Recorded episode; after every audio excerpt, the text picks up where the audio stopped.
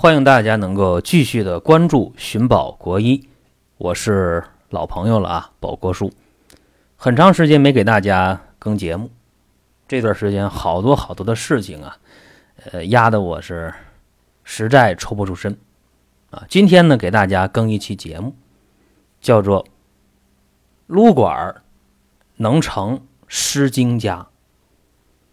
这个题目有点绕嘴。撸管儿啊，撸管是什么呢？过去叫手淫，现在叫什么呢？叫指微。这个是很多男孩在青春期前后啊，有这个性成熟这么一个萌动时期，哎，他发现说撸管带来一定的快感，所以呢，也就爱做这个事儿。有的时候，一些成年人。包括，呃，成家立业之后，他压力大，哎，他觉得这个撸管也是一种释放的方式，所以这个频繁的撸管或者叫指微，叫手淫，在男性当中，它还是很普遍的一个事儿。有调查显示啊，呃，说撸管这个事儿，成年男性或多或少都有。但是成瘾的也有三成到四成，这比例很高了。撸管能成诗经家，那频繁的手淫咋还能成为诗经家呢？失叫失去的失，精是精液的精，家作家的家。以前我们觉得呃成个家，哎呦太难了。我记得在中学的时候啊，我们那时候一学语文课本啊，鲁迅先生叫文学家、思想家、革命家。哎呦，就一个人，文学家、思想家、革命家，我们觉得哎呦特别了不起。真的，在某个领域能成为家的，确实很厉害啊！作家、音乐家、舞蹈家、歌唱家。艺术家等等吧啊！今天这个有的时候也怪啊，今天经常出现一些叫什么什么什么著名表演艺术家，也没看有什么作品。恐怕呢，这个时代呢，也有点是虚浮或者浮躁。这咱不讨论了，反正能成为叫家的，那一定很厉害，在某一方面应该有造诣、有成就、有建树。那失经家呢？失去这精液，都成家了，那这得失去多少精液呀？在《金匮要略》当中，我记得上学的时候呢，有这么一个条文，那我背的还挺熟，叫“夫失经家，少府咸疾，阴头寒，目眩法落”。啊，后边还有，咱不说了，就说这。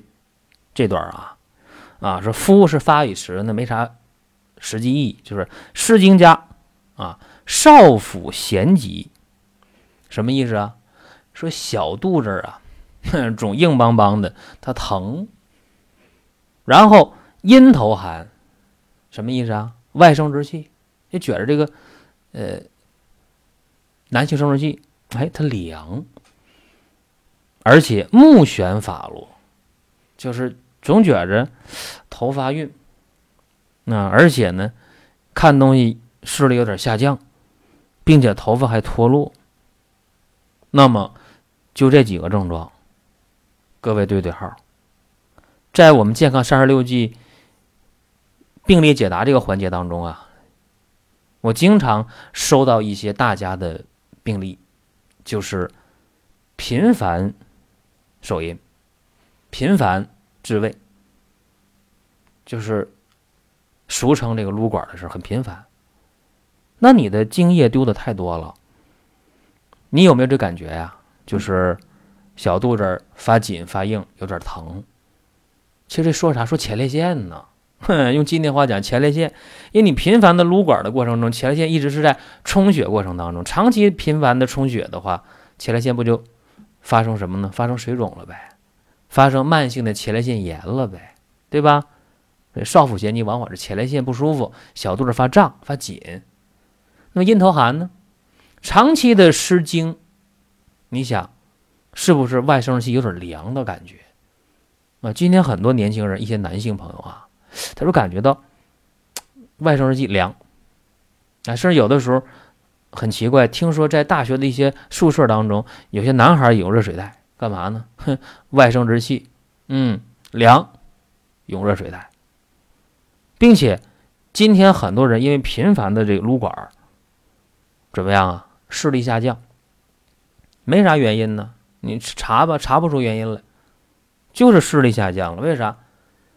失精就失血呀，是这样吧？而且头发还掉，一些脂溢性脱发，一些斑秃，哎，都会出现。有人说一滴精十滴血没科学道理，说一滴精液哪能抵上十滴的血液呢？精液有啥呀？不就是蛋白质和糖吗？从遗传学角度讲，不就是脱氧核糖核酸 DNA 吗？那不就糖和蛋白质吗？凭啥叫一滴精十滴血呢？那么我问各位，你如果说用一点糖，用一点蛋白，你能不能又变出精液来？能不能？变不出来吧？那人体在合成精液的过程当中，它会调动人体的气和血。调动人体的能量，这是一个非常复杂的生命过程。用今天的医学，恐怕还不能完全解释清楚，但是可以一言以蔽之：很复杂、很高端啊，很高大上、很高比格，这是肯定的。讲到这儿，有人问了，没办法，哎，反正我这撸管已经成瘾了，我都成诗经家了，对吧？都成一定造诣、一定水平、有建树了，反正就习惯了，或者看点片儿啊，或者想点事儿，反正就就能处理这个事儿啊，就能撸管。甚至呢，有人笑称会花式撸管，那你想这个事儿很麻烦，并且不光说是撸管，就你频繁的动这个春心呐，会遗精。频繁的遗精，频繁的遗精，也会成为失精家，也包括一些人婚后夫妻生活特别频繁，一样成为失精家呀。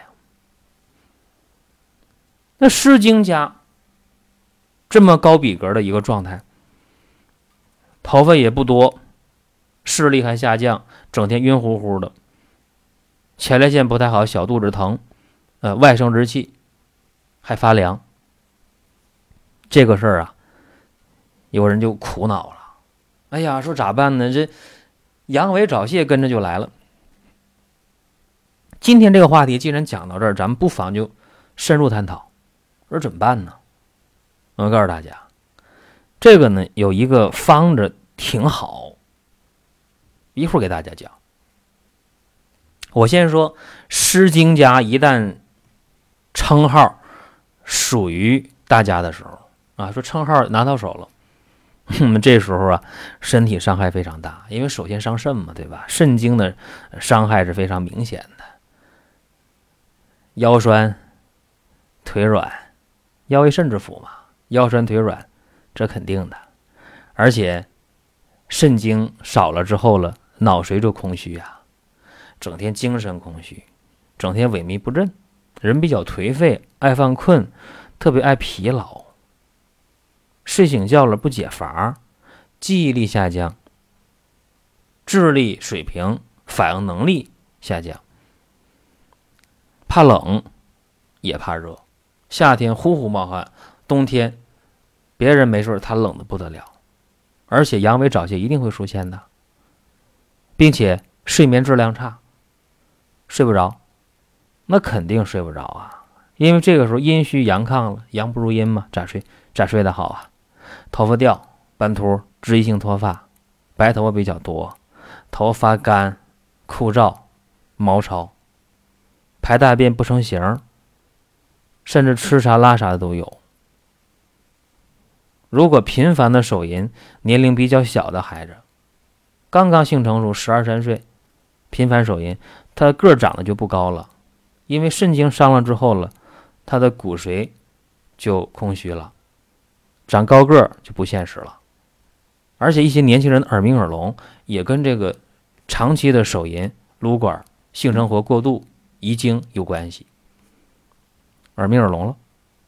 那到了婚后的话，很可能精子活力不够，或者畸形，或者不液化，很可能就导致男性的不育，挺麻烦吧？而且那黑眼圈还很明显。湿经加不仅伤肾，还伤脾呢。这伤脾为啥伤脾呢？脾是后天的根本，肾是先天的根本。你伤了肾之后，肯定伤脾啊。伤脾之后，刚才我讲了，你排大便的话不成形，吃啥拉啥，五更泻，鸡一打鸣，你就往厕所跑，这挺多的。还有的时候吃东西没有味儿，吃啥都觉着没胃口，哎，怎么办呢？怎么能刺激一下？哎，就吃辣的，吃咸的，吃酸的，它没味儿，嘴里面啊，并且它那身上的肉特别特别的软，呃，没啥弹性。哎，看皮肤衰老的非常快。湿经加除了伤脾伤肾，还伤什么呢？其实五脏六腑都跟着伤。啊，比方说，呃，湿经加会伤什么？伤肝，视力下降，眼干眼涩，看东西不清楚，心慌，冒虚汗，睡不着觉，噩梦多，并且免疫力低下。爱感冒，肺气不足，有痰，咳不出来，这都是湿经家的表现。而且这湿经家一旦形成之后了，想改、想戒特别难。我也和一些专门从事这方面研究的一些专家，呃，我也聊过。我说青少年。频繁的手淫、撸管这个事儿，或者是成年人性生活过度，或者是遗精比较频繁、春梦比较多、性冲动比较多，常琢磨下半身的事儿啊，这个问题怎么解决？结果相关专家告诉我了，哎呀，这个事情很难呐。说在西方叫性瘾，啊，这是一种病。我说行了，别瞎扯了。我说中医有办法。湿经加中医是有办法的，在《金匮要略》当中就有一个方子啊，解决这个事儿还挺好啊。什么方呢？叫桂枝加龙骨牡蛎汤。这个汤呢，肯定不好喝啊，也不放油，也不放盐啊，也不炝锅，对吧？这个是药，干嘛的呢？用桂枝十克。白芍要十克，生姜切片十克，大枣十二枚，炙甘草六克，龙骨、牡蛎各十五克。这龙骨、牡蛎呢，要先煎半个小时，再煎桂枝啊、白芍啊、生姜啊、大枣啊、炙甘草。这个方为啥说对湿经加有效呢？很简单啊。呃，长期的撸管的，长期遗精的，性生活过度的，呃，春心荡漾的啊，这些人，他是欲火内动之后，心火就开始旺了。心火旺了之后呢，扰动肾经，哎，肾经外泄。所以想解决这个事儿呢，也简单，嗯，就是调和阴阳呗，交通心肾呗。所以，呃，用这个桂枝汤。调阴阳，调脾胃，呃，加上龙骨、牡蛎，这里边龙骨、牡蛎很重要啊。龙骨、牡蛎干嘛呢？收敛你的这个神气，固摄精关。龙骨、牡蛎是比较重、比较沉的药，它会牵制你这个虚浮之气往下降。哎，所以龙骨、牡蛎量可以再大一点，我一般主张用到二十五克到三十克都行，啊，效果就非常好。当然，呃，这个事儿啊，呃，撸管能成诗经家这个事儿，最好呢还是做一些移情易性的调整，就是不要去想这个事儿。怎么能不想呢？说做爱是做爱做的事儿，你怎么能不想呢？移情易性，你做一些另外你喜欢的事儿，分散一下你的注意力。还有就是适当的去锻炼身体，哎，把无处安放的青春、无处安放的这个活力去释放一下，也很好。这样你要想啊，因为长此以往的话，呃，肾呐、脾呀、脏腑啊，就都受影响了。这个实在是不划算，大家不妨细水长流。所以今天这个话题呢，也是有感而发。毕竟我们在病例解答当中，这样的事儿太多太多了。今天呢，就一股脑儿的做了这么一个呃回复，也算是。大家如果有相关的病例啊，想去提问的话，可以在健康三十六计这个微信上去关注，然后在病例解答环节填病历卡。另外，我主张啊，湿经家呢，适当的也可以用呃玛卡，适当用玛卡。另外，大家在关注健康三十六计这个微信的时候，我们呢也是拉人气送福利，给大家一些健康的。礼物，还有大家可以关注林哥的节目《健康三十六计》，有好多精彩内容。好国一节目正常的更新是在周一和周三。行，今天就聊这么多，下期节目再会。